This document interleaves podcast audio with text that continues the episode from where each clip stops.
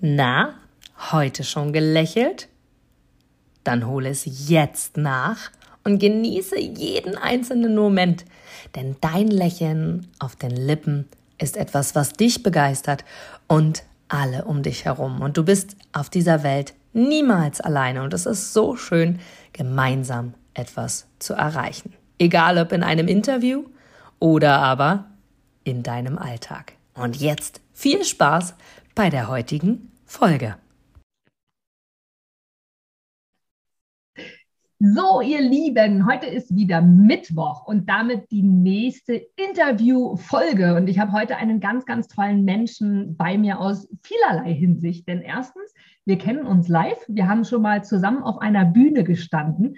Und ich erzähle dir gleich, äh, warum ich daran unbedingt noch denke, auch heute noch.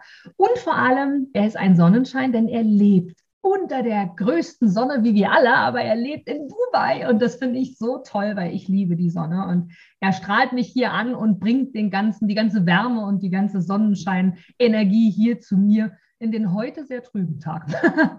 Ich freue mich sehr von Herzen, dass du dabei bist, dass du zugestimmt hast. Lieber Patrick, Patrick Greiner, herzlich willkommen. Liebe Inga, herzlichen Dank für die Einladung äh, in deine Podcast-Show. Hat mich sehr gefreut und ich bin schon sehr gespannt auf unser jetziges Gespräch. Ja, ich auch, ich auch. Und wir haben, als wir das letzte Mal, es ist schon anderthalb Jahre her, dass wir gemeinsam auf einer Bühne gestanden haben, kann ich mich noch sehr gut daran erinnern. Jetzt komme ich zu dieser Story. Ich habe dich anmoderiert äh, mit der Aussage, dass ich mich jetzt besonders sicher fühle hier auf der Bühne.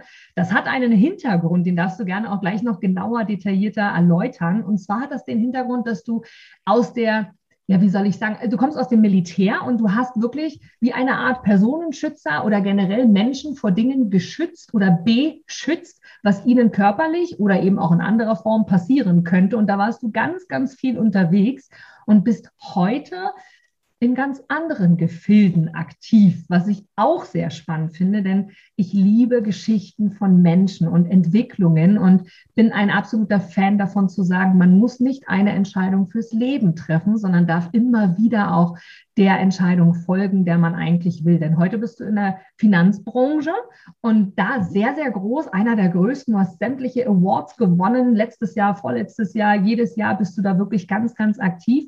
Und du bist auch im Bereich Personal Branding und du bist auch jemand, der wirklich einen Namen aus jemandem machen kann, weil du ganz genau weißt, worauf es im Business und in der Branche ankommt. Und jetzt mag ich das Zepter gerne an dich übergeben, Patrick. Lass uns mal so ein bisschen in deine Welt reinschnuppern. Wer warst du im Militärbereich und warum heute so freischaffend, so, so von, ich muss jeden Tag um Zeit X, so mein Verständnis, aufstehen und das und das tun und heute so, oh, feel free, ich liebe in Dubai und äh, kann auf der ganzen Welt aktiv sein. Ja, sehr gerne. Ja, also wie du schon gesagt hast, ähm, meine Ausbildung habe ich ursprünglich äh, bei der Militärpolizei gemacht, war damals äh, vier Jahre lang im NATO-Hauptquartier in Belgien stationiert und in dieser Zeit eben äh, auch zweimal im Personenschutzauftrag in Bosnien ähm, unterwegs und bin dann nach den vier Jahren klassisch äh, in die freie Wirtschaft gewechselt und war dann fünf Jahre lang in einem Personenschutzteam eines DAX-Vorstands. War sicherlich eine super spannende Zeit. Ähm, und ich habe mich damals eigentlich schon für Finanzen und Investments interessiert, also hobbymäßig, und war dann irgendwann in der Situation, dass ähm, damals eben unsere Schutzperson zurückgetreten ist, also der Vorstand ist zurückgetreten. Und dann ist es relativ normal in der Branche, dass eben das Sicherheitsteam erst einmal äh, beurlaubt wird, vorübergehend und natürlich auch auf unbestimmte Zeit. Und ich hatte damals ähm, eben genau in dieser Phase mit meinem damaligen Finanzberater gesprochen, habe ihm das auch erklärt, wie die Situation gerade ist. Und dann sagte er zu mir, du pass mal auf, Patrick, du interessierst dich eh privat für Finanzen. Wie wäre es denn, wenn du bei uns mal ein Praktikum machst, bist jetzt eh beurlaubt, hast nichts zu tun? Ja, und dann habe ich das auch gemacht. Also ich habe dann tatsächlich ähm, bei einem Finanzdienstleister ein Praktikum gemacht und ungefähr ein halbes Jahr später, nachdem einfach die Joboptionen in der Branche relativ überschaubar sind, denn man muss sich das ja so vorstellen, ähm, wenn in irgendeinem Team eines Vorstands ähm, Personenschützer gesucht wird, dann steht das ja nicht in der Zeitung oder irgendwie bei, bei JobScout24. Ja? Das heißt, äh, es ist sehr, sehr schwierig, überhaupt an solche Jobs ranzukommen. Mhm. Und da ich damals eben gerade ein halbes Jahr Papa geworden bin, habe ich mir generell Gedanken gemacht, wie geht es zukünftig weiter. und habe dann irgendwann eben entschieden, ganz klassisch im, als Finanzberater ähm, da an den Start zu gehen, habe mein Hobby quasi zum Beruf gemacht und habe dann eben, ich glaube, vier oder auch fünf Jahre dann eben dort gearbeitet. Bis zu dem Zeitpunkt, wo ich irgendwie gemerkt habe, dass ich mich mit diesem ganzen klassischen Finanzberatersystem, Provisionen, Abschlüsse, Lebensversicherung, Rentenversicherung und so weiter ähm, einfach nicht mehr weiter identifizieren konnte. Ähm, ich habe verschiedene Dinge angefangen zu hinterfragen, teilweise weil es mich selbst betroffen, selbst betroffen hatte und hatte dann eben so, eine ganz, so einen ganz speziellen Zeitpunkt, wo ich im Dezember 2009 zum erfolgreichsten Berater des Unternehmens ausgezeichnet wurde. Und drei Monate später habe ich Büroverbot bekommen. Ah, so, okay. was ist passiert? Ähm, ich habe wahrscheinlich durch diese Auszeichnung, vermute ich jetzt mal im Nachgang, habe ich eine Flut an Anfragen bekommen von, von Headhuntern, die mich eben irgendwo in andere Unternehmen abwerben wollten und habe mir einfach auch ein paar Angebote angehört. Und habe dann irgendwann mal festgestellt, dass das schlechteste Angebot, das ich auf dem Tisch habe, immer noch deutlich besser war als das, was ich hätte jemals bei dem Finanzdienstleister erreichen können. Und das hat mich stutzig gemacht und dann fing ich halt an zu recherchieren. Wo kommen diese Zahlen her, diese Provision, die Gehälter, was läuft da überhaupt? Und bin dann einfach darauf aufmerksam geworden, wie viel Kohle tatsächlich in solchen privaten Altersvorsorgeverträgen auch so unterm Tisch, Thema versteckte Kosten, Provisionen, Bestandsprovisionen, Gebühren und so, was da überhaupt alles so an den Start geht. Ja, und dann fing ich halt an, ähm, unangenehme Fragen zu stellen bei den Finanzdienstleistern und das endete natürlich in, im Chaos mit Büroverbot. Äh, beide Seiten haben Anwälte eingeschaltet und so weiter und so weiter. Und habe eigentlich aus diesen Learnings äh, eine Phase gehabt, so ein halbes Jahr, wo ich überlegt habe, will ich überhaupt noch in dieser Branche drin bleiben? Ja, weil letztendlich so eine gewisse Offenheit und Klarheit nicht wirklich so vorhanden ist. Und ich habe halt auch festgestellt, dass du eigentlich mit diesen ganz normalen Finanzprodukten, die du bei einer Bank, bei einem Versicherungsberater, bei einem Finanzdienstleister bekommst, du kannst damit eigentlich gar kein nennenswertes Vermögen aufbauen, wenn du dir einfach mal die finanzmathematischen Zahlen anguckst. Ja? Also Rendite abzüglich Inflation, abzüglich Kosten, Provision und so weiter, bleibt einfach nichts übrig. Und dann habe ich mir die Frage gestellt, okay, was machst du jetzt? Also wie gehst du mit der Situation um? Und ich bin dann auf ein Konzept gestoßen, was öffentlich kaum möglich ist, denn es gibt eine Möglichkeit, wie du als Privatkunde das gesamte Provisions- und Vorkostenmodell der Finanzbranche mhm. zu deinem eigenen finanziellen Vorteil nahezu komplett ausschalten kannst. Nur das wissen die meisten gar nicht. Ja? Und dann habe ich mir überlegt, okay, wie kriegst du das hin, dass das die Öffentlichkeit mitbekommt? Naja, und dann hatte ich damals per Zufall einen Artikel gehabt im Finanzmagazin Cash. Auf der nächsten Seite war ein Interview von Dirk Kräuter, so kamen wir irgendwann in Kontakt. Und der sagt irgendwann, hey, deine Story ist cool, lass uns da mal sprechen. Das muss irgendwie nochmal ein bisschen gepusht werden. Und durch, durch die kam ich dann eben dazu, auch ein eigenes Buch zu schreiben und einen eigenen Podcast zu veröffentlichen. Das war 2000, Ende 2017, Anfang 2018. Ähm, sowohl das Buch als auch der Podcast heißt Deine beste Investition. Let's talk about money and success.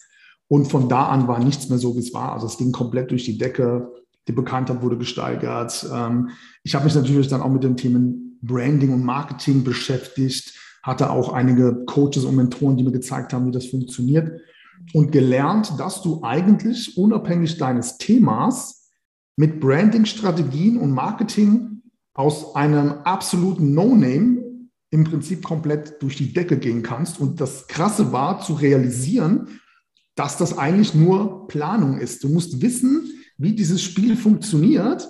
Und wenn du es spielen kannst, dann kommt eben eins nach dem anderen. Und genau so habe ich es eben auch gemacht. Natürlich dauert das auch eine Zeit lang. Äh, das passiert ja nicht von heute auf morgen. Man entwickelt sich ja auch, man lernt dazu. Ja, und dann kam halt irgendwann der Punkt, dass meine Community, meine Kunden immer mehr gefragt haben, Mensch, Patrick, mir geht es nicht mehr gar darum, wie du als Berater, was du mir als Berater empfiehlst, sondern ich möchte selbst lernen, als private Person, als Privatinvestor, wie treffe ich finanzielle Entscheidungen? Was ist finanzielle Chancenintelligenz? Wie kann ich dieses ganze Bankensystem ausschalten? Wie kann ich beispielsweise keine Ausgabeaufschläge mehr zahlen, äh, deutlich überdurchschnittliche Renditen erwirtschaften und so weiter? Und so kam ich immer mehr in diese Coaching- und Mentorenszene rein, was dann halt auch dazu führte, ähm, dass ich irgendwann gesagt habe, okay, ich will gar nicht mehr so in diese Berater, Honorarberater-Geschichte, ähm, diese Ecke gedruckt werden, sondern hatte viel mehr Spaß, mit meiner Community, mit meinen Kunden Coaching-Konzepte zu entwickeln, ihnen zu zeigen, wie findest du die besten Aktienfonds und all diese ganzen Themen. Und ähm, so entwickelte sich einfach eins nach dem anderen, was natürlich dann auch dazu führte, dass ich an, an meine Beraterlizenz in Deutschland eben nicht mehr gebunden war, weil ich ja von nun an nur noch online als Coach unterwegs war. Und das ebnete mir dann eben im letzten Jahr, Mai 2021, äh, ebnete meiner Familie und mir eben die Möglichkeit, die Freiheit zu haben, entscheiden zu können, bleibe ich in Deutschland oder verlagere ich mein gesamtes Business an welchen Ort der Welt auch immer, weil ich ja von online, weil ich ja online eh arbeite, äh, per Zoom, so wie wir das jetzt gerade auch machen, dass alles völlig entspannt ist. Und ja, das ist jetzt mal ganz kurz zusammengefasst die, äh, die Entwicklung der letzten Jahre. Wow. Super, super spannend. Vor allem, du hast immer wieder das Wort Zufall genannt und doch ist es ja irgendwie kein Zufall, denn es sollte ja dann ja. doch genau so sein und du hast halt die Chancen ergriffen und hast gesagt, naja gut, okay, ich brauche jetzt eine Lösung. Es fing ja damit an, du hast bist beurlaubt worden und du dachtest, okay, was mache ich jetzt? Ich lebe in einem. Leben, wo ich irgendwie den Kühlschrank füllen will, muss. Mhm. Und von daher, was mache ich jetzt? Und dann hat sich das eben dann so Stück für Stück ergeben. Wirklich, wirklich Wahnsinn. 2021 habt ihr euch als Familie, hast du gesagt, dazu entschieden, nach Dubai zu gehen. Und du hast das Wort Freiheit angesprochen. Was bedeutet für dich Freiheit, Patrick? Weil für jeden ist ja Freiheit etwas anderes. Wir alle wollen sie haben, bin ich überzeugt von, dass glaube ich, 100 Prozent aller Menschen auf dieser aktuellen Erde äh, frei sein wollen. Was ist Freiheit für dich, unabhängig zu sein? Was bedeutet das für dich? Also Freiheit bedeutet für mich nicht das, was die meisten, glaube ich, denken, nämlich ich kann frei entscheiden, jeden Tag zu tun, was ich will. Das ist ja viel, oftmals so eine Definition, die man wieder hört und liest. Bei mir ist es genau umgekehrt. Für mich bedeutet Freiheit, nicht das tun zu müssen, was ich nicht will. Ja? ja. Ähm, das fing bei mir schon in der Schule an. Ich kann mich noch erinnern, als ich in der Grundschule war, hat es mich schon extrem gestört, dass ich mel mich melden musste, wenn ich auf Toilette ging. Und ich habe zu Hause gefragt und auch den Lehrer und es hieß einfach, das ist halt die Regel. Ist halt so. Und ich mag es nicht, mich an Regeln halten zu müssen, für die ich kein Verständnis habe. Dann war ich ja irgendwann im Angestelltenverhältnis und auch da ist es ja so, eine andere Person, in Klammer der Arbeitgeber, entscheidet, wann du wo, für wie lange, jeden Tag acht Stunden zu sein hast, was du zu tun hast. Und selbst wenn du Urlaub machen möchtest, musst du dafür extra einen Antrag stellen. Mhm. So, und jetzt nehmen wir aktuelles Thema Corona-Situation. Darüber kann man denken, was man will. Ja? Ähm, jeder hat seine eigene Meinung dazu. Aber womit ich ein Problem hatte, war, dass es aus meiner Meinung nach, ich bin nicht Unternehmer geworden, damit mir Politiker Regeln auferlegen, für die sie selbst keine Konsequenz tragen müssen, wenn sie falsch liegen. Ja? Und das war einfach ein Thema, wo ich auch gesagt habe, bis zu einem gewissen Punkt ähm, gucke ich mir das an. Jetzt muss man auch dazu wissen, wir haben einen siebenjährigen Sohn, der hatte schon, als er zwei Jahre alt war, ähm, das war, jetzt muss ich kurz rechnen, 2016, hatte der sich gegen Mumps, Masern, Röteln impfen lassen und hatte danach eine heftige körperliche Reaktion, überall blaue Flecken am ganzen Körper. Der musste ins Krankenhaus. Ähm, es war erst Verdacht auf Leukämie. Ja, das heißt für deine Zuhörer, ähm, die Eltern sind, die wissen, was, was, was in deinem Kopf vorgeht, wenn der Arzt reinkommt und sagt, wir müssen sofort ins Krankenhaus, Verdacht auf Leukämie. So, konnte sich zum Glück nicht bestätigen. Es war eine Reaktion auf die Impfung. Das Krankenhaus hat komplett versucht, das alles unter den Tisch zu kehren. Ähm, jetzt haben wir aber zum Glück Google und Co. Das heißt, wenn du weißt, wie die Krankheit heißt, kannst du relativ einfach googeln. Lange Rede, kurzer Sinn, es ist gut gegangen. Nach einem Jahr äh, Entschuldigung, nach einer Woche kam er wieder aus dem Krankenhaus raus. Aber meine Frau und ich haben 2016 schon entschieden, völlig unabhängig jetzt von dieser Corona-Geschichte, dass wir ihn nie wieder impfen lassen werden. Und naja, und dann kam aber Corona und dann wurde das völlig absurd. Man, die Community von dir wird wissen, was für Regeln, was da auf einmal alles passiert ist. Ja. Und Freiheit bedeutet für mich eben, um das nochmal zusammenzufassen, nicht zu tun, was ich nicht, worauf ich keine Lust habe. Und ich hatte keine Lust mehr, meine Familie hatte keine Lust mehr ähm, das, was an Regeln in Deutschland aus welchen Gründen auch immer auferlegt wurden, einfach so blind zu akzeptieren. Und wir sind halt gut vernetzt. es gab irgendwie das ein oder andere Gespräch, die Optionen waren da, die haben wir einfach genutzt und ja, das ist für mich eben ein, ein sehr elementarer Aspekt, dass ich jederzeit entscheiden kann, wie es in meinem Leben weitergeht. Mhm. Ganz, ganz tolle Definition. Bin ich in vielen Punkten absolut bei dir. Nun weiß ich, Patrick, ähm, ich weiß nicht, inwieweit du darüber reden magst, darfst gerne Stopp sagen, aber ich weiß von dir, dass euer Sohn, du hast es ja schon angedeutet, soll auch Freiheit empfinden für euch als Eltern, als Vorbild natürlich, aber es auch selbst erleben und spüren. Und das ist ja nochmal der zweite Schritt. Vorgelebt ist das eine, aber wirklich spüren ist das andere. Und ich weiß, dass euer Sohn, ohne jetzt dafür Werbung machen zu wollen, aber dass euer Sohn auf eine Schule geht, die ich großartig finde. Und zwar geht es über übertrieben, denn es ist eine Online-Schule. Seitdem ich davon gehört habe, ich selber habe ja auch ein Kind, ähm, allerdings noch nicht schulpflichtig, in zwei Jahren ist es bei uns soweit oder Ende nächsten Jahres quasi, ähm, finde ich großartig, weil das ja diese Freiheit unterstützt. Und wenn du magst, äh, auch gerne in Verbindung auch mit, dein, mit deinem Business, wo du ja wirklich auch da sagst, hey, ähm, zum einen zeige ich dir, wie du, wie du finanziell investieren kannst, was für dich Sinn macht, mhm. wo versteckte Kosten und Co. sind. Wie kam es dazu, dass ihr euch dazu entschieden habt, abgesehen davon, dass ihr jetzt in Dubai lebt, aber keine klassische Schul, ähm, kein, kein klassisches Schulmedium anzunehmen, sondern eher zu sagen, hey, unser Sohn geht auf eine zwar ja irgendwie private Schule, aber nochmal ganz anders, als wir bisher private Schule verstehen. Wie kam es denn dazu? Wie habt ihr das unterstützt? Ja, also als Corona ja anfing, das war genau das Jahr, wo mein Sohn eingeschult wurde. Und ich kann mich noch daran erinnern, nach sechs, acht Wochen kam mein Sohn nach Hause und man muss ja dazu sagen, das sind ja kleine Kinder, die sind sechs Jahre alt. Ja, ich werde das nie vergessen. Wir saßen abends am Tisch und der Kleine sagte: Ja, Papa, ich muss aufpassen, dass ich keinen Corona kriege, sonst muss Oma und Opa sterben. Oh ich sagte: Meinst du das? Ja, meine Lehrerin hat gesagt, mhm. ähm, wenn wir zu Hause, wenn wir nicht aufpassen und ähm, Oma und Opa anstecken, dann müssten die sterben.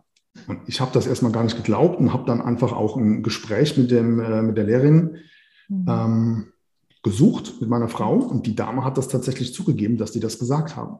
Heute, rückblickend, das kann man ja auch einfach nachlesen, ähm, wurde das ja von ganz, ganz oben angeordnet. Ja, also ich weiß, dass man ganz schnell in eine gewisse Ecke gedrückt wird, aber uns ist das aufgefallen, dass wir einfach durch verschiedene Eltern in unterschiedlichen Bundesländern ähnliche Aussagen von unseren Bekannten gehört haben. Mhm. Und das war so der erste Punkt, wo ich dachte so, okay, irgendwie läuft hier ein bisschen was komisch. Ja?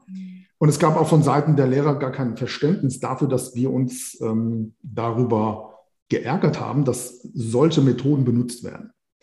So, dann das Thema mit der Maskenpflicht, das wurde ja immer wieder ähm, intensiviert, wobei wir dann auch den Lockdown, Schullockdown hatten.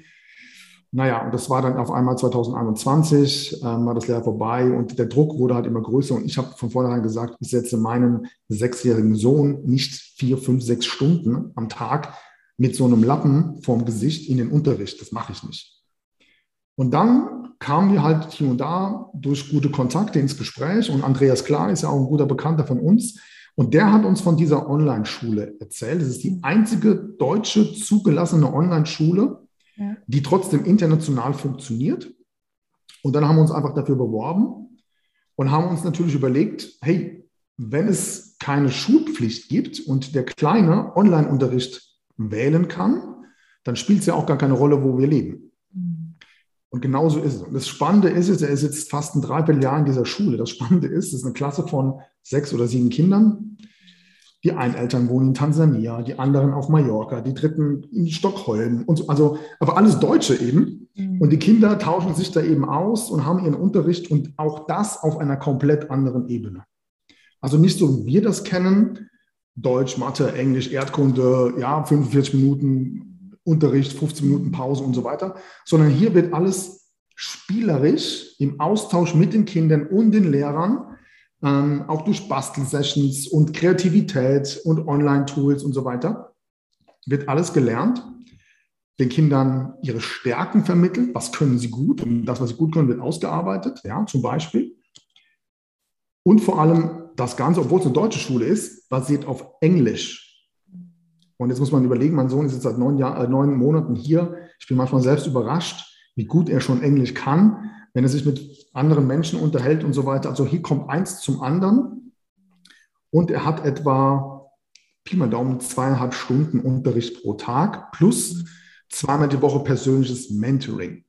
Und das fand ich nämlich spannend, wenn wir in der Persönlichkeitsentwicklung, ja in der Branche auch aktiv sind, wie oft wir uns als Erwachsene einen Mentor suchen, von dem wir lernen und wachsen dürfen, haben das die Kinder in dieser Schule, die haben ein persönliches Coaching, persönliches Mentoring eins zu eins, wo dann auch wirklich ähm, die ausgebildete Expertin und Lehrerin sich Zeit für die Kinder nimmt und auch individuell auf die Stärken eingeht, sie motiviert, auch wenn Dinge mal nicht funktionieren und eben nicht dieses klassische deutsche Schulkonzept, wo alles durchgeprügelt wird, so wie wir das eben kennen. Und wir sind rundum zufrieden, total glücklich mit diesem Schulkonzept. Und es war auch hier eine der besten Entscheidungen, die wir treffen konnten.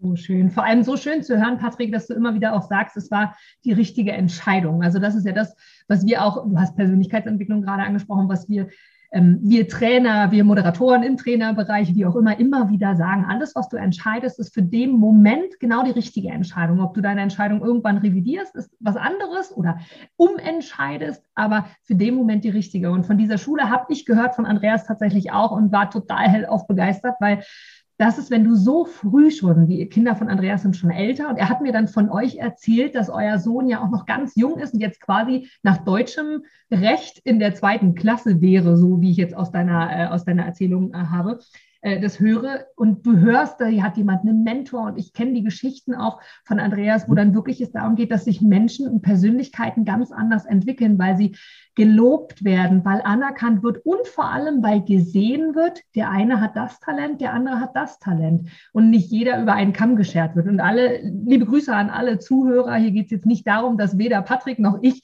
ähm, das deutsche System so schlecht machen wollen, sondern einfach nur für uns ein, ein System im Kopf haben, was, was ihr schon lebt, Patrick, und äh, was ich super spannend finde, wo man einfach auch so ein bisschen mehr auf die aktuelle Zeit eingeht, damit unsere Kinder eben nicht erst irgendwann mit Mitte 30, Anfang 20 anfangen, die ganze Kindheit aufzuarbeiten, im übertragenen Sinne.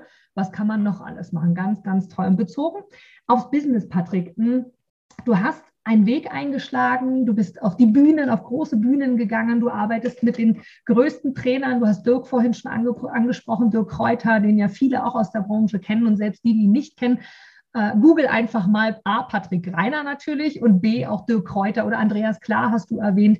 Ihr seid ja wirklich alle sehr, sehr bekannte Speaker in dieser Branche. Wie kannst du denn, Patrick, hm, jetzt hast du ja auch das Thema Selbstbestimmung in deinem Portfolio, das Thema, wie kann ich mich nach außen präsent machen, nach außen zeigen. Deine Worte waren vorhin, wie leicht es eigentlich geht, ja, aus einem Nichts, ich glaube, so ähnlich hast du es sogar formuliert, genau. was ganz ja. Großes zu machen. Und das geht ja vielen Trainern und Speakern so. Wie kam es dazu, dass du oder, oder wie waren deine Gedanken, dass du auf einmal dich getraut hast, auf Bühnen zu sprechen vor Tausenden von Menschen oder dass du geglaubt hast, es wert zu sein, dass dir jemand zuhört. Ich glaube, das ist das größte Thema, was viele haben, dass sie glauben, dass sie diese Anerkennung nicht oder die diese Bereitschaft nicht dazu haben, weil es will ja keiner hören, was man sagt. Wie hat sich das bei dir entwickelt? War das da oder hast du das gelernt oder wie kam es dazu? Ja. Also der Startschuss für das ganze Thema war bis 2016, muss man ja sagen, oder 17 fast schon, war ich halt ein, nennen wir es mal, Finanzberater von ungefähr 420.000. Also ein völliger No-Name innerhalb der Branche. Und ich war 2016 auf, einem, auf einer Veranstaltung ähm, da ging uns das Thema Marketing. Beziehungsweise Online-Marketing, um genau zu sein. Nicht nur Marketing, sondern Online-Marketing. Und ich weiß noch, diese Veranstaltung ging zwei oder drei Tage und ich hatte zwei Probleme. Problem Nummer eins war, dass ich die Hälfte von dem, was die da erzählt haben, gar nicht verstanden habe. weil es einfach zu fachlich war. Ja? Und Problem Nummer zwei war, dass ich gedacht habe, okay, es gibt jetzt hier nur zwei Möglichkeiten. Entweder die verarschen dich hier alle auf der Bühne, weil die mit Zahlen um sich geworfen haben, von Jenseits von Gut und Böse. Oder ich bin ein reiner Schüler, kompletter Anfänger und habe von Marketing absolut überhaupt gar keinen Plan und weiß gar nicht, was man damit alles anstellen kann. Und das zweite war der Fall. Und dann habe ich angefangen, aus, einfach aus persönlichem Interesse ähm, mich damit zu beschäftigen, was heißt denn überhaupt Marketing, was heißt Personal, Personal Branding mhm. und bin dann natürlich auf verschiedene Strategien gestoßen. Und eine dieser Strategien war für mich wie ein Augenöffner, wobei ich im Nachgang einfach auch feststellen musste, dass ich diese Strategie eigentlich schon im Kopf hatte. Ich wusste nur gar nicht, dass es dafür wirklich einen Namen gibt. Ja? Und Hintergrund ist der, und das ist vielleicht auch jetzt das Interessante für die Community, nämlich egal in welcher Branche, du hast immer Konkurrenz. Mal mehr, mal weniger. Ja? Jetzt ist es aber so, dass es in deiner Branche bestimmte Regeln gibt. Also in meiner Branche, nehmen wir mal die Finanzberaterbranche, gibt es einfach Regeln, wie zum Beispiel, es werden private Altersvorsorgeprodukte auf Provisionsbasis vermittelt, Bausparverträge, Investmentfonds mit Ausgabeausschläge und so weiter. Und das ist die Regel. Und die Marketingstrategie besagt, dass es dir gelingen muss, drei Regeln innerhalb deiner Branche zu brechen, und zwar im Interesse deiner Kunden. Und bei mir war das Regelbruch Nummer eins. Meine Kunden kriegen von mir gezeigt, wie sie bei ihrer privaten Altersvorsorge keine Provision, keine Abschlussprovision zahlen müssen. Regelbruch Nummer zwei. Sie kriegen von mir gezeigt, wie Sie bei Investmentfonds keine Ausgabeausschläge zahlen müssen. Und Regelbruch Nummer drei. Sie kriegen von mir gezeigt, wie Sie versteckte Provisionen, sogenannte Kickback-Provisionen bei Investmentfonds und so weiter, ähm, sogar von der Bank als Privatkunde zurückerstattet bekommen. Und das waren meine drei großen Regelbrüche, weil das in der Branche so in der Öffentlichkeitsarbeit noch nie einer gemacht hat. Was auch daran liegt, weil es in der Branche eigentlich offiziell nur um die 180, 200 Berater gibt, die das überhaupt können, weil du brauchst dafür eine spezielle Beraterlizenz. Das heißt, bei 420.000 hast du alleine schon, wenn du diese, sagen wir mal, dieses Klavier spielst, bist du automatisch schon Experte, weil es gibt ganz wenige, die das können. So, die Herausforderung liegt natürlich darin, herauszufinden, welche Regeln kannst du in deiner Branche brechen. Das ist die, die schwierigste Aufgabe. Aber wenn dir das gelingt, hast du auf einmal keine Konkurrenz mehr, weil keiner ist so wie du. Okay? Und dieses Konzept lässt sich auf jede Branche anwenden, egal was du beruflich machst. Es geht immer darum, breche Regeln deiner Kunden. Und jetzt kommt der zweite Punkt. Wenn uns mal klar wird, es gibt ja eigentlich nur zwei Gründe, warum ein Kunde bei uns etwas kauft, egal welche Dienstleistung. Es gibt nur zwei Gründe. Grund Nummer eins, du hilfst ihm schneller sein Ziel zu erreichen. Oder Grund Nummer zwei, du hilfst ihm ein Problem zu lösen, wie sonst kein anderer. Im Idealfall verbindest du beides damit. Und schon hast du wieder komplett eine andere, eine andere Positionierung. Und jetzt kommt der dritte und der entscheidendste Punkt. Und ähm, der ist, dass es eine von, von unserem von unserer Außenwahrnehmung gibt es einen Zusammenhang zwischen Bekanntheit, Experte und Preis. Das heißt, wenn es mir gelingt, dass ich als Experte bekannt werde, sorgt die Bekanntheit dafür, dass ich automatisch mehr höhere Preise nehmen kann, weil man davon ausgeht, dass bekannte Experten nun mal nicht günstig sind. Und somit habe ich im Prinzip zwei Felder, mit denen ich arbeiten muss. Einerseits, ich kommuniziere immer wieder über Content, welche Regeln ich breche. Und gleichzeitig sorge ich dafür, dass ich immer bekannter werde. Ich schreibe ein Buch, ich mache einen Podcast, YouTube-Channel, ich spreche auf Bühnen, ich schreibe Gastartikel in, in bekannten Magazinen, bewerbe mich für Awards und so weiter und so weiter. Und das ist letztendlich alles nur Strategie. Mhm. Das heißt, wenn du beispielsweise auf meiner Website bist, dann gibt es unten so einen Button, da steht bekannt aus und dann steht da Black Bull Award, Handelsblatt, äh, Focus Money, Erfolgmagazin und so weiter und so weiter. Alles nur Strategie. Du kannst wirklich strategisch dafür sorgen, dass du Schritt für Schritt immer bekannter wirst. Je bekannter du wirst, umso höhere Preise kannst du nehmen. Und der ein oder andere innerhalb der Szene, wir kennen uns ja auch und wir sind ja gut vernetzt, stellt sich manchmal die Frage, warum sollte ich eigentlich meine Bekanntheit investieren? Und da gibt es einen zentralen Satz, den ich nie vergessen habe. Und der Satz lautet, wenn ich dich nicht kenne, kann ich nichts von dir kaufen. Mhm. Das heißt, stell dir mal vor, du wärst in deiner Branche dreimal, fünfmal, zehnmal bekannter, wie du es jetzt bist. Was würde das für dein Business, für deine öffentliche Wahrnehmung und deine Kundenakquise bedeuten? Und das ist letztendlich der Schlüssel, den ich über die Jahre damals 16, 17, 18 herausgefunden habe. Und dann ging es wirklich nur Strategie, Umsetzung, Sichtbarkeit. Schritt für Schritt, immer mehr, immer mehr geschraubt und auch der Wille natürlich, immer besser zu werden, immer, ja, immer mehrere Ideen einzubringen, aber natürlich auch immer im Interesse des Kunden. Super spannend. Vor allem weiß ich, Patrick, dass ihr ja eine Akademie habt, eine Business-Akademie, wo es darum geht, dass ihr Unternehmern hauptsächlich, so wie du es ja auch gerade erläutert hast, wirklich auf diesem Weg zu begleiten. Äh, wie darf ich mir das vorstellen? Ein Teil äh, der Hörer des Smile Vivid Podcasts sind tatsächlich Unternehmer, ein anderer Teil sind keine Unternehmer, sondern Angestellte, wollen es aber vielleicht auch werden. Genau. Ähm, wie darf ich mir das vorstellen? Jetzt hast du gesagt schon, okay, Gastartikel, Podcast, ähm, irgendwo sprechen, da sind ja viele Hürden für viele schon. Irgendwo sprechen, da lachen wir beide jetzt drüber und sagen, naja gut, kriegt man irgendwie hin. Aber ähm, das ist ja auch schon nicht bei jedem der Fall. Wie, wie, begleitet ihr mich, wenn ich jetzt eure Kundin bin und sage, ja, irgendwie bin total unsichtbar, aber habt eine coole Idee? Wie darf ich mir das vorstellen in eurer Akademie, in eurer, ja, in eurer Begleitung quasi? Ja, also ich habe für mich irgendwann mal festgestellt, dass ich natürlich auch viel investiert habe und viel Fehlinvestitionen gemacht habe. Ja. ja? Also Fehlinvestitionen, was Marketing betrifft. Mhm. Und dann habe ich das irgendwann analysiert und habe festgestellt, es gibt Experten für Facebook-Kampagnen, es gibt Experten für Homepage-Bau, dann gibt es Funnel-Experten, es gibt Clicktip-Experten und so weiter und so weiter. Und das Problem ist, dass Marketing wie ein Puzzle ist. Also stell dir mal vor, du sitzt am Schreibtisch und hast 300 Puzzleteile die du zusammenbauen musst. Und das Problem ist aber, dass das Bild nur aus 78 Puzzleteilen besteht. Das heißt, du bist erst einmal die Hälfte damit beschäftigt, die Puzzleteile auszusortieren, die gar nicht dazu Schönes passen. Ja. Dann hast du 78 Puzzleteile auf dem Tisch und jetzt besteht die Herausforderung, die auch noch in der richtigen Reihenfolge zusammenzubauen. Und aus eigener schmerzlicher Erfahrung habe ich halt erfahren, wie das, also wie viele Fehler du da machen kannst. Und dann kam irgendwann die Idee, wir machen eine eigene Business Academy. Also wir nennen das Ganze den Million Dollar Business Club, wo wir eben alle diese Puzzleteile in einzelnen Bereichen zusammenfügen, was es so in der Branche am Markt gar nicht gibt. Einfach aus dem Grund, weil jeder Fachexperte zum Thema Facebook, YouTube, Funnels, dieses, jenes sein eigenes Ding verkaufen will. Aber das Gesamtpaket kriegst du eigentlich auf dem Markt nicht. Und das war meine Idee zu sagen, wir helfen Unternehmern, Selbstständigen, Speakern, Coaches oder Angestellte, die ihre Leidenschaft, ihr Business gründen wollen, helfen wir in einer, in einer Live Business Academy das Ganze umzusetzen. Und dann hast du eben alle diese Themen drin. Mhm.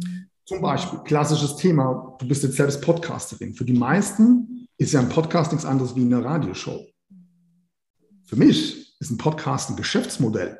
Wie gelingt es dir mit einer Stimme und einem Mikro und einem Laptop daraus ein Geschäftsmodell zu bauen, dass du damit letztendlich Geld verdienst? Wie geht das?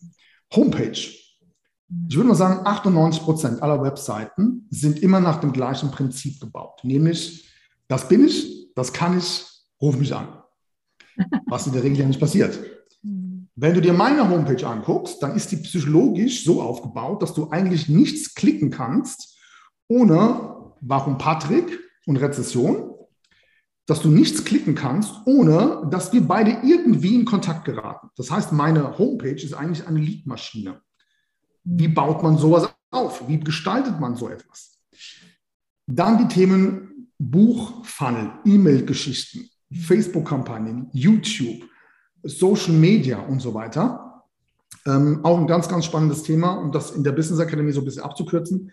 Die meisten sind ja darauf aus, möglichst viele Follower auf Social Media zu gewinnen. Mhm, ja. Also auf dem Tritt war ich auch mal. Ja bis ich letztes Jahr einfach einen Cut gemacht habe und habe, ich glaube, es waren insgesamt 14.000 Follower auf Instagram, das gesamte Instagram-Account gelöscht, neu aufgebaut und jetzt wähle ich wirklich jede einzelne Anfrage bewusst auf, ja, weil es bringt mir nichts, wenn ich ja. 10.000 Follower habe und kein Mensch interessiert sich tatsächlich für mich und mein Business. Schön. Dann habe ich lieber drei bis 400, ja, die aber auch wirklich interessiert sind an meiner Person, was mache ich da eigentlich, wie arbeite ich und so weiter.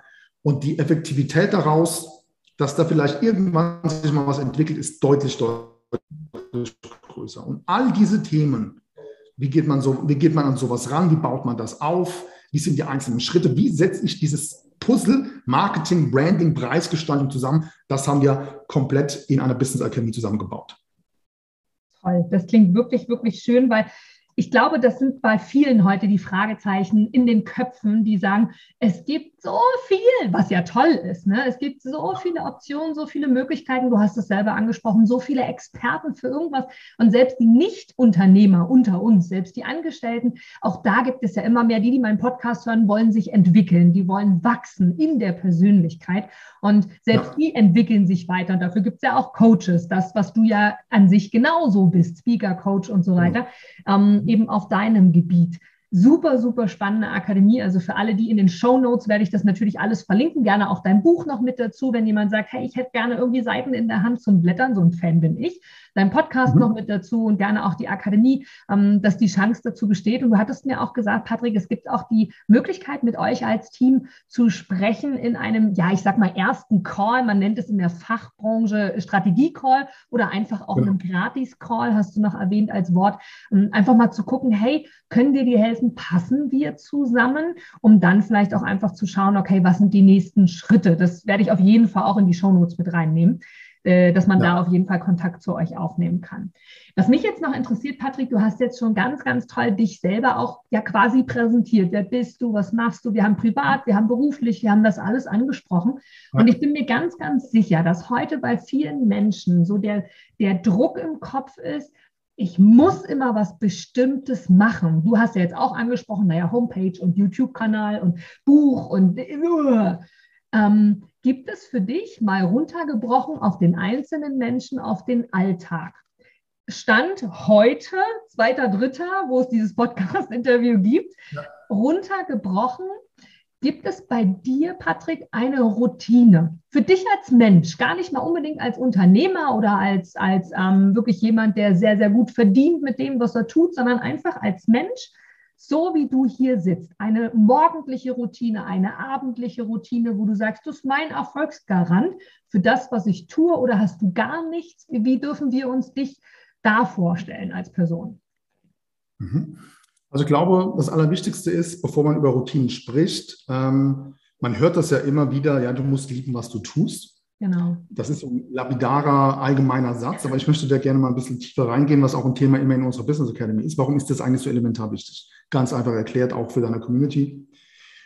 Du wirst auf dem Weg zur Gestaltung deines Unternehmens, deines Business, deiner Positionierung und natürlich am Ende auch Kundengewinnung, Umsatz immer wieder auf Rückschläge, Nackenschläge, Enttäuschungen, Herausforderungen stoßen. Und deswegen ist dieser Satz, du musst lieben, was du tust, so wichtig, denn wenn du das nicht tust, wenn du nicht voller Leidenschaft das liebst, was du tust, wirst du das nicht durchhalten. Weil wenn du immer besser werden willst, immer, sagen wir, deine Ansprüche natürlich auch positiv betrachtet, größer werden, weil du mehr erreichen willst. Mhm. Ähm, zu mir hat zum Beispiel jemand mal gefragt, Mensch, Patrick, ist nicht irgendwann mal gut? Du willst immer besser werden, du willst immer mehr erreichen. Warum ist das so? Ganz einfach, relativ einfach erklärt. Ich habe mir irgendwann mal abends im Bett die Frage gestellt, was passiert eigentlich mit meinem Leben, wenn ich nicht aufgebe? Was passiert dann?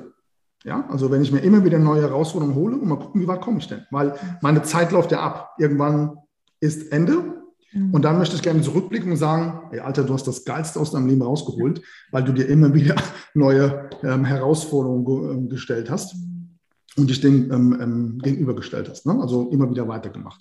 Was übrigens auch der einzige Grund ist, warum es für viele so schwer ist, von, sagen wir mal, 3000 Euro auf 5000 Euro zu kommen oder von 5000 auf 8000, 9000. Warum ist das für die meisten so schwer? Ganz einfach erklärt. Für die meisten, die meisten leben ihr Leben entsprechend ihrer finanziellen Möglichkeit. Das heißt, wenn du 3000 Euro verdienst, dann wohnst du entsprechend, du hast ein Auto dementsprechend, du hast äh, Urlaube entsprechend, wie das von deinem Budget her passt. Und der einzige Grund, äh, Entschuldigung, die einzige Möglichkeit, wie du das verändern kannst, ist, indem du deine Ansprüche erhöhst. Mhm. Indem du sagst, ich habe vielleicht jetzt eine Wohnung, ich möchte aber irgendwann ein Haus. Oder ich fahre jetzt einen Golf und möchte irgendwann aber XY. Ja? Und der Trick besteht im Kopf darin, einfach deine Ansprüche zu erhöhen. Und ich habe in einem Buch mal einen krassen Satz dazu gelesen. Da hat jemand geschrieben, nicht erfolgreich sein ist egoistisch. Und dann hat er das erklärt und hat gesagt, ich bin auch natürlich im Kopf her, wie meint er das denn? Und er hat gesagt, ja, pass mal auf. Wenn du als Person in der Lage wärst, erfolgreicher zu sein und durch den Mehrerfolg deiner Familie ein anderes Leben zu äh, ermöglichen, und du machst es nicht, dann ist das eigentlich egoistisch. Weil letztendlich könntest du ja dafür sorgen, dass deine Kinder auf eine Privatschule gehen und so weiter und so weiter. Und deswegen war es für mich irgendwann an dem Punkt angekommen, wo ich gesagt habe, okay, ich habe das verstanden, wir erhöhen immer weiter unsere Ansprüche und je mehr ich das erreiche, umso mehr Möglichkeiten habe ich ja auch. Und jetzt zu deiner Routine. Ähm, das führt halt eben dazu, dass ich eigentlich meinen Tag komplett durchgetaktet habe. Das heißt, die Schule, mal als Beispiel, die Schule fängt bei meinem Sohn um 9 Uhr an. Jetzt haben wir hier aber eine drei Stunden Zeitverschiebung. Das heißt, wenn es in Deutschland 9 Uhr ist, ist es ähm, hier Dubai 12. Das heißt, ich habe den gesamten Morgen für mich, für meinen Sport, für ein gemeinsames Frühstück, ein bisschen Zeit mit meinem Sohn, mit meiner Familie, bevor dann um 12 Uhr der Tag startet. Ja? Das heißt, alle persönlichen Dinge, familiäre Geschichten, all das, was mir wichtig ist, auf emotionaler, familiärer Basis wird bis zu 12 Uhr erledigt. Und dann geht es halt eben weiter in das Daily Business. Aber auch da habe ich zum Beispiel die Routine, dass ich mir tatsächlich Timeslots lege, wo ich Zeit mit meinem Sohn verbringe, mit meiner Familie verbringe, mit meiner Frau, verschiedene Dinge plane und so weiter. Ähm, das heißt, das ist so die einzige, nennen wir es mal, Routine, die ich habe, wirklich meinen Kalender so zu takten, dass ich genau weiß, dann machst du dieses, dann machst du jenes, das sind deine Aufgaben. Und ich habe natürlich auch hier so ein Erfolgsjournal, äh, wo ich quasi jeden Tag tatsächlich auch dokumentiere, was sich so entwickelt, was meine To-Dos sind, was ist der Erfolg des Tages, was sind meine Ziele des Tages und für deine Community noch zum Schluss. Es gibt hier eine Rubrik, die nennt sich Idee des Tages. Und jetzt stell dir mal vor, du hast vielleicht nicht jeden Tag eine Idee, aber vielleicht an 100 Tagen im Jahr hast du eine coole Idee. Und von diesen 100 Ideen setzt du vielleicht 5% um. Das heißt, du hast fünf, fünf Ideen im Jahr gesammelt, die du umsetzt. Und aus eigener Erfahrung kann ich dir sagen, auch das wird dein Erfolg, dein Business, dein Lifestyle auf ein komplett anderes Niveau katapultieren. Sehr, sehr cool. Vor allem klingt das so, gerade wenn du jeden Tag Ideen sammelst, dass du, wie du es ja gerade auch bestätigt hast, dich auch stetig und kontinuierlich immer wieder weiterentwickelst. Und auch da gibt es ja ganz, ganz viele konstantes Lernen und Wachsen, wie wichtig das ist. Deswegen gibt es uns ja hier tatsächlich auch. Ähm, eine fast schon abschließende Frage, Wahnsinn, wie die, wie die Zeit wieder vergeht. ähm, die Frage dahinter, so viele Menschen haben Ideen. Ich glaube, wenn wir so durch die Straßen schlendern würden, Patrick, wir beide, und würden so unterschiedlich die Menschen ansprechen und sagen, hey, was hast du so für eine Idee? Was würdest du, wenn alles möglich ist, gerne tun? Das ist ja auch so eine wunderschöne Frage, ähm, worauf viele keine Antwort finden. Auch ich im Übrigen lange Zeit keine, lange Zeit blub, keine Antwort gefunden habe. Und ähm, das ist ja auch so ein Muskel, den wir trainieren dürfen, zu glauben und zu wissen, es ist alles möglich.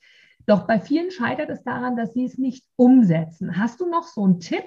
Auch hier, klar, für Unternehmer sowieso, aber auch für den klassischen Menschen, klassisch meine ich jetzt nicht bewertend, sondern einfach der noch nicht so weit ist, sich zu trauen, unternehmerisch zu denken oder den Schritt noch nicht gegangen ist. Was kannst du tun oder was tust du, wenn du deine Ideen umsetzen magst? Jetzt hast du eine Idee. Jetzt ist die ein, eine Idee die fünf Prozent, von denen du gerade gesprochen hast. Und es wird ja nur dann erfolgreich, wenn es auch tust. Nur denken hilft ja nicht. Was ja. machst du dann? Was sind denn dann so die nächsten Schritte, dass du wirklich in die Umsetzung kommst und die Idee nicht einfach im Sande verläuft? Ja, das ist eine spannende Frage. Also, zunächst einmal wäre mein Appell an deine Community, denkt wirklich größer. Mhm. Also, ich kann mich an folgende Situation erinnern. True Story. 2016 oder 17, bin mir nicht ganz sicher, saß ich mit De Kräuter beim Mittagessen. Und der fragte mich so, hey Patrick, was sind denn so deine Ziele die nächsten drei bis fünf Jahre? Und er meinte das umsatzbezogen. Und ich dachte noch in meinem Kopf, okay, du hast die Zahl zwar im Kopf, aber da sitzt dir Kräuter, jetzt nimmst du das einfach mal zwei. Und ich sage ihm diese Zahl und Dirk guckt mich an und sagt, Patrick, du denkst zu klein. Und du, oh Gott. genau. Ich habe das damals nicht verstanden, wie er das gemeint hat. Heute weiß ich es. Und zwar ist es so, dass wir oftmals viel zu kleine Ziele haben, dass wenn wir sie erreichen, es unser Leben nicht maßgeblich verändert. Und das ist so der erste Appell, traue dich wirklich groß zu denken. Und jetzt, und das ist die Antwort auf deine Frage, wie mache ich das? Also ich habe jedes Jahr ganz klare Ziele, die ich formuliere. Und jetzt mache ich Folgendes. Ich breche große Ziele in kleine runter. Das heißt, ich teile mein Jahresziel in vier Quartale auf. Ein Quartal hat drei Monate, also teile ich dieses Quartal wieder in drei einzelne Monate auf, der einzelne Monat in vier einzelne Wochen und diese jeweils einzelne Woche wieder in fünf, sechs einzelne Tage. Und somit kann ich jederzeit tracken, bin ich auf Kurs, muss ich ein bisschen mehr Gas geben. Logisch, ich erreiche auch nicht immer alle Ziele, ähm, was aber nicht schlimm ist. Dann werden sie einfach ein bisschen hinten dran gehängt. Dann machen wir es nächstes Jahr nochmal aber wichtig ist einfach, dass du das visualisierst. Deswegen auch schreibe und denke auf Papier. Deswegen habe ich mein Erfolgsjournal. Und das, das für mich elementar Wichtigste bei diesem Erfolgsjournal ist folgendes. Wir alle haben im Laufe des Jahres auch Rückschläge, Enttäuschungen, Niederlagen.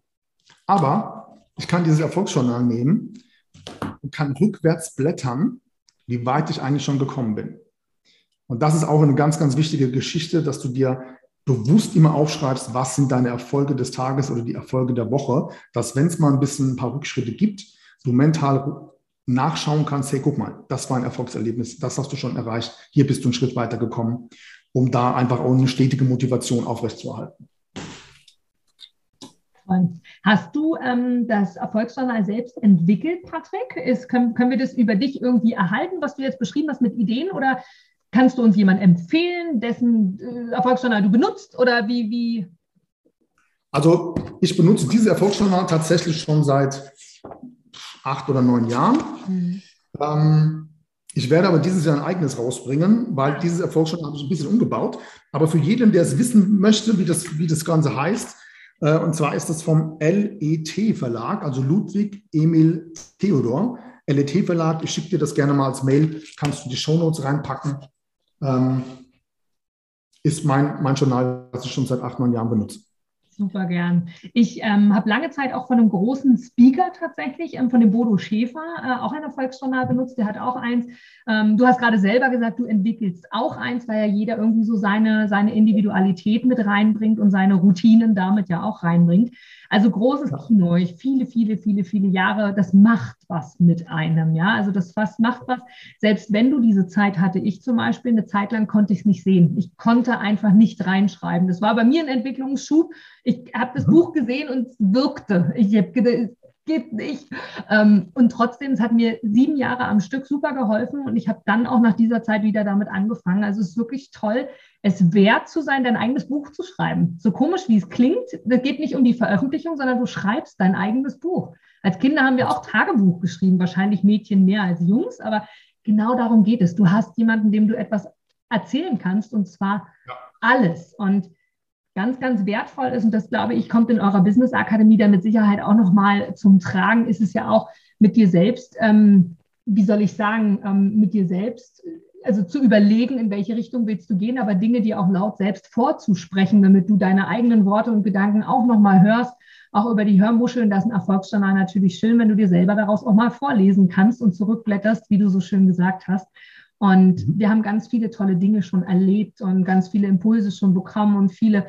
Und da müssen nicht immer Auszeichnungen dazugehören, sondern einfach auch so ganz klassische Dinge, ähm, die wir manchmal unterschätzen und vor allem auch vergessen, was wir eigentlich schon alles erreicht haben. Wir hechten immer so nach der Zukunft und nach dem Großen, was gibt es sonst noch, was gut ist. Das will ich jetzt nicht in Abrede stellen, dass du sagst, Großdenken und doch uns einfach auch anzunehmen, so wie wir selber auch wirklich sind und jeder von uns hat Talente. Wir haben alle einen Sinn hier auf dieser Welt. Wir sind alle aus einem bestimmten Grund hier.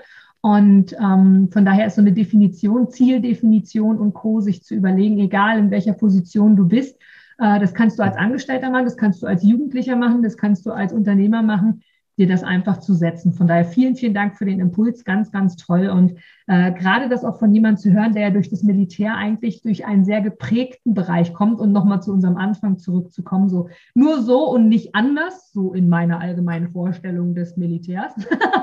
ähm, da wirklich jetzt so genau in die andere Richtung zu gehen und so komplett frei und freie Schule und freies Leben. Und Mensch, wenn jetzt nicht Dubai, sondern irgendwann, keine Ahnung, Malaga, dann ist es halt Malaga. Und man kann alles, äh, es ist halt alles möglich, denke groß. Und von daher super, super spannend. Und ich mag jetzt Mm, von dir noch einmal die Frage beantwortet bekommen, wenn du bereit dazu bist. Das ist jetzt eine eher private Frage, weil ich die die ganze Zeit schon auf der Zunge habe und die jetzt einfach aussprechen mag.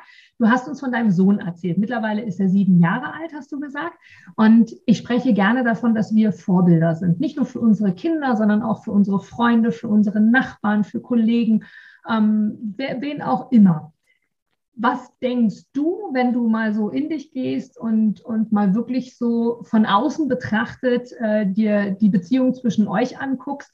Was glaubst du, würde dein Sohn über dich denken? Die sieben Tage, die er, die sieben Tage, die sieben Jahre, die er jetzt äh, schon mit dir zusammenlebt, quasi.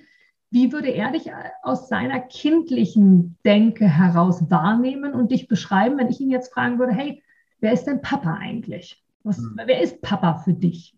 Was würde er ja. sagen? Könntest du die Frage beantworten? Hättest du da eine Idee, was er sagen würde? Also er würde definitiv sagen, dass der Papa ähm, viel arbeitet, aber wenn, der, wenn, der, Papa Zeit hat für mich und ich habe jeden Tag, habe ich wirklich ein Stundenkontingent, wo ich, die ich mir gerne blocke, dann ist halt wirklich Spaß, Spielen und äh, Quality Time, wie ich es immer so gerne nenne, angesagt. Wobei man jetzt natürlich auch sagen muss, Vielleicht zu Deutschland hatte ich ja ein externes Büro. Das heißt, ich bin morgens aus dem Büro und bin dann auch abends erst wieder nach Hause gekommen, wo dann auch bald ähm, Schlafenszeit war für ihn.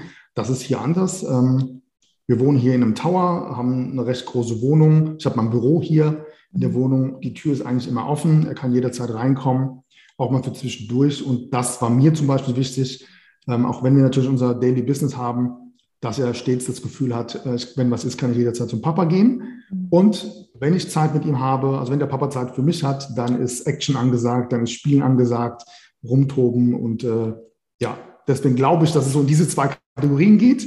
Einerseits äh, Papa arbeitet, aber Spaß kann ich mit ihm trotzdem jeden Tag haben. Mhm.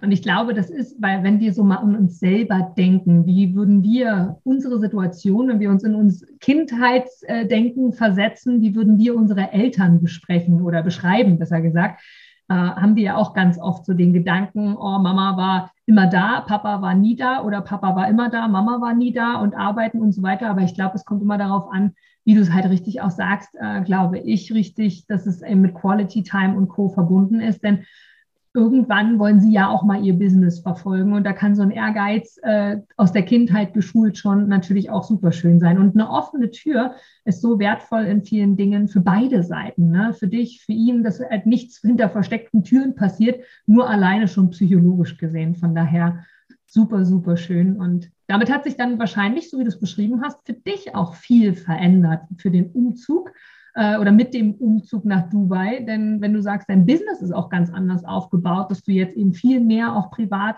angreifbar bist oder, oder, oder also angreifen nicht in Form von, das ist sehr negativ, sondern eher so, so greifbar, nennen wir es so genau. Ja. Schön, daran siehst Absolut. du eben auch, dass es kann sich alles entwickeln. Ne? Und den Erfolg hast du ja trotzdem und vielleicht sogar viel, viel mehr als vorher, weil du ganz, ganz anders und freier auch in deinem Denken bist. Alles ist möglich.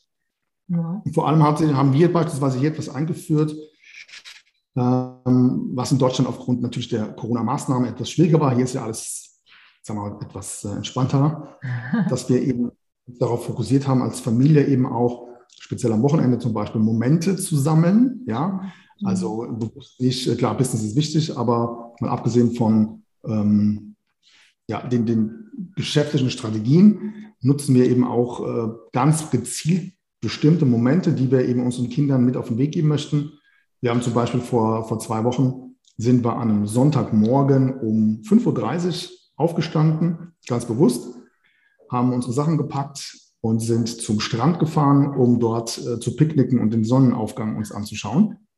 Äh, und das sind halt bewusst auch solche Momente, wo ich, wo ich sage, wir sammeln bestimmte ja, Momente, Momente, die einfach in Erinnerung bleiben weil am Ende des Tages ist es für die Kinder natürlich auch wichtig, hey, wie war die Zeit mit Mama und Papa, wie war das damals mit deinen Eltern? Ähm, und deswegen ist es ist das Leben, ich betrachte das Leben manchmal wie so ein Bilderbuch. Ja? Wir entscheiden selbst, was für Bilder wir in dieses Bilderbuch in Zukunft hineinkleben und können sogar dieses, diese Bilder selbst kreieren. So schön, so schön. Ganz witzig. Dazu gibt es von mir tatsächlich auch eine Podcast-Folge zu dem Thema Bilder. Wie oft schauen wir uns, Patrick, du kennst es auch, ein Bild, ein Foto an von mhm. irgendwann mal und haben sofort eine Emotion, sofort eine schöne, ja. hoffentlich schöne, wir reden jetzt mal von denen, aber auch die schlechten sind gut, um uns zu reflektieren. Also diese typischen Coaching-Sprüche, die mag ich jetzt gar nicht weiter äh, ausweiten, weil wir alle wissen, dass sie stimmen. aber schöne Momente, wo wir den Augenblick haben. Und du hast das ganz Tolles angesprochen, so Museum des Lebens, ne? so Bilder einkleben und wirklich zu sagen, hey, rückblickend, wie wir es ja bei dem Gespräch jetzt auch schon äh, mehrfach angesprochen haben, was war denn auch mal gut, auch wenn die Vergangenheit vergangen ist, die können wir nicht mehr ändern. Dennoch ist es ja schön, wenn wir die tollen Momente haben. Und eine mir sehr, sehr am Herzen liegende Frau hat immer gesagt, Inga, die ist tatsächlich 100 Jahre alt geworden und sehr gesund gewesen, zu Hause in ihren eigenen vier Wänden. Sie hat einem Haus gelebt, ist sie dann irgendwann von uns gegangen, zumindest körperlich, aber ähm, weil sie es wollte. Ihr Ziel, ihr großes Ziel war immer 100 Jahre alt, weil sie jetzt muss man dazu sagen, ihrem Sohn das Haus nicht vorher gönnen wollte, weil sie lebenslanges Wohnrecht hatte, aber mal ab davon, ihr Ziel war 100 Jahre alt. Und ja, es gibt einige, die werden das, aber es ist nicht die Regel. Und sie hat dieses großdenkende Ziel erreicht und sie hat immer gesagt, Inga, das sind Erinnerungen, die bleiben. Absolut. Ja. So ist es mit eurem Sonnenaufgang. Super, super schön. Okay, ähm, mega spannendes Gespräch, ganz, ganz, ganz, ganz viel Input dabei. Patrick, vielen, vielen herzlichen Dank für deine Zeit. Die ganzen Show Notes haben wir schon gesagt, geben wir auf jeden Fall unten mit rein zu eurer Business Akademie, zu eurem Strategie-Call, äh, zu eurer, zu deinem Buch äh, und so weiter und so fort. Halt uns gerne auf dem Laufenden. Per Social Media kriegen wir es sicherlich mit, was dein Erfolgsjournal macht, dass wir da auch mal zugreifen können, wenn das dann soweit ist, dass wir dann auf deins umswitchen können. Und ich mag dir gerne die Abschlussworte übergeben und mag dir gerne die Frage stellen. Du hast vorhin selber gesagt, naja, ich mag irgendwann zurückblicken und sagen, hey, das habe ich cool gemacht, das habe ich gut gemacht. Hm, jetzt ist es natürlich für dich schön, selber zu reflektieren, was willst du alles erreichen, was willst du alles machen. Doch einmal für die Community gesagt, was würdest du jemandem empfehlen zu tun, damit er mit 96 von seinem Schaukelstuhl aus sagen kann, hey, das war ein cooles Leben, das habe ich wirklich gut gemacht. Hast du da noch so ein paar Tipps aus deiner eigenen Erfahrung, die du selber umgesetzt hast oder die du selbst umsetzen willst? Auch du entwickelst dich ja weiter, was du uns mitgeben möchtest. Und damit schließe ich dann auch diesen Podcast mit dieser Folge was wir machen können, um wirklich ein schönes Leben zu haben, ein wertvolles Leben zu haben und eins mit so vielen wundervollen Erinnerungen? Also ich persönlich, was mir oftmals hilft, ist wirklich auch ähm, in Bildern zu denken. Also wenn ich zum Beispiel zum Sport gehe, ja, ähm, Joggen zum Beispiel. Ich bin ein sehr visueller Mensch. Ich visualisiere tatsächlich, wo will ich irgendwann mal hin oder wie sollen die nächsten Schritte sein. Und ich glaube, was, was sicherlich auch dazu gehört, ist eine ganz schöne Portion Mut. Also Mut, größer zu denken. Mut, heftige Entscheidungen zu treffen. Ähm, also ich kann mich erinnern, wir haben zum Beispiel innerhalb von zwei Wochen entschieden, hier nach Dubai auszuwandern. Und ich weiß noch genau, das Büro, was ich in Deutschland hatte, war immer das, was ich mir schon immer gewünscht habe. Also ich habe das genauso eingerichtet, wie ich es mir immer erträumt hatte. Und es gab dann so einen Moment, wo ich halt das Büro ausräumen musste, die Bilder abgehängt habe. Das war schon ein extrem, extrem emotionaler Moment für mich, halt auch diesen Schritt zu gehen. Und da habe ich vor ein paar Wochen, so um die Weihnachtszeit, auch mal ein bisschen reflektiert und habe hab Folgendes festgestellt. Vielleicht ist das ja auch eine Sache für deine Community, wo jeder sich mal seine Gedanken machen kann. In meinem Leben war es immer so, dass wenn ich gravierendste Entscheidungen getroffen habe, also wirklich heftige Geschichten, wirklich mutig war und alles auf eine Karte gesetzt habe, dass ich daraus die schönsten, krassesten und ja, nennen wir es mal, lebenswertesten Chancen und Gelegenheiten ergeben haben. Und das kann ich im Prinzip deiner Community nur, nur weitergeben, weil ich viele Leute kenne, die, die haben so viel großartige Talente. Die sind in dem, was, was ihre Leidenschaft ist, ähm, was, was sie können, worin sie Experten sind, sind die so gut, aber sie trauen sich oftmals nicht. Und das ist übrigens auch der Grund, warum wir in dieser Business Academy diese Strategie-Calls anbieten. Weil ich immer, also das ist keine Massenveranstaltung. Also da, das ist jetzt nicht so, dass wir hin zum Kunst da aufnehmen, sondern ich möchte diese Menschen kennenlernen, ich möchte mit ihnen sprechen. Was sind ihre Ziele, was sind ihre Visionen, was haben sie schon erreicht, wo wollen sie gerne hin, damit ich einfach auch merke, ist das einfach nur ein Gag, den sie sich da in den Kopf gesetzt haben? weil sie einfach es cool finden, auf einer Bühne zu stehen, weil sie es cool finden, bekannt zu werden ähm, oder viel Umsatz zu machen? Oder, oder brennen die? Ist da, ist da eine Leidenschaft dahinter? Ist da eine ist da Willenskraft dahinter? Und deswegen führen wir halt diese, diese Strategie-Calls, damit wir beide Seiten einschätzen können. Passen wir zu dieser Person? Passt die zu uns? Ähm, um dann eben auch zu gucken, könnte sich daraus vielleicht etwas ganz Großes bauen lassen. Ja? Es gibt übrigens so eine ganz krasse Geschichte, die ich vielleicht zum Schluss noch kurz erzählen darf, ähm, von meinem Sohn. Da war der zwei Jahre alt ungefähr. Ich saß auf der Couch und las ein Buch und er saß vor mir auf dem Teppich und hat mit seinen Bauklötzen gebaut. Und dann hat er diese Bauklötze aufgebaut und der Turm ist immer wieder umgefallen. Und je öfters der umgefallen ist, umso mehr hat er sich geärgert, wurde immer wütender, aber er hat trotzdem weitergebaut. Und irgendwann hat es geschafft und der Turm war ganz hoch und er stand und er war total erleichtert. Und ich guckte mir das so an und dachte, eigentlich ist das im Leben genauso. Es geht immer darum, einen Stein nach dem anderen zu legen. Und wenn er mal umfällt, ist nicht schlimm, baust du wieder von vorne auf. Und das fand ich also interessant für Kinder. Kinder leben uns manchmal so viele Dinge vor, die wir als Erwachsene einfach mit über, übernehmen können, bildlich übernehmen können. Und ähm, deswegen ja, war es auch meine Leidenschaft, irgendwann die ganzen Learnings aus den letzten Jahren, die Strategien, alles, was wir gemacht haben, mal in diese Business Academy einzubauen und zu sagen, hey, wir möchten anderen Menschen helfen, ihren Traum zu verwirklichen, ihre Leidenschaft quasi ähm, öffentlich zu machen. Und ähm, wer einfach Lust hat von deiner Community, kann einfach mal auf www.patrick-greiner.de slash business gehen, trägt sich einen Termin ein, dann quatschen wir einfach mal, gucken uns an, was sind eure Ziele, eure Visionen und dann schauen wir mal, ob daraus vielleicht sich was entwickeln kann. Du gibst mir sicher recht, dass du ein Produkt oder eine Dienstleistung ausschließlich von Menschen und Unternehmen kaufst, wo du selber sagst, ja, da stehe ich voll dahinter, die geben mir ein gutes Gefühl, die steigern meine Empfindungen, die wollen genau das, was ich auch will. Von daher, denke zurück an deine Anfänge und schaue, dass du mit einem Interview, mit einem Powerbank-Interview für dich und dein Unternehmen alles rausholst. Denn du, ich, alle anderen da draußen, wir sind alle Kunden. Und was wollen wir? Wir wollen erreichbar sein. Und vor allem wollen wir einen Mehrwert für uns haben. Und mit dem Powerbank-Interview hast du einen Mehrwert. Willst du mehr dazu wissen? Dann informiere dich jetzt auf meiner Internetseite unter www.inga-brakop.com und erfahre mehr über dein Powerbank-Interview. Wir sehen uns gleich.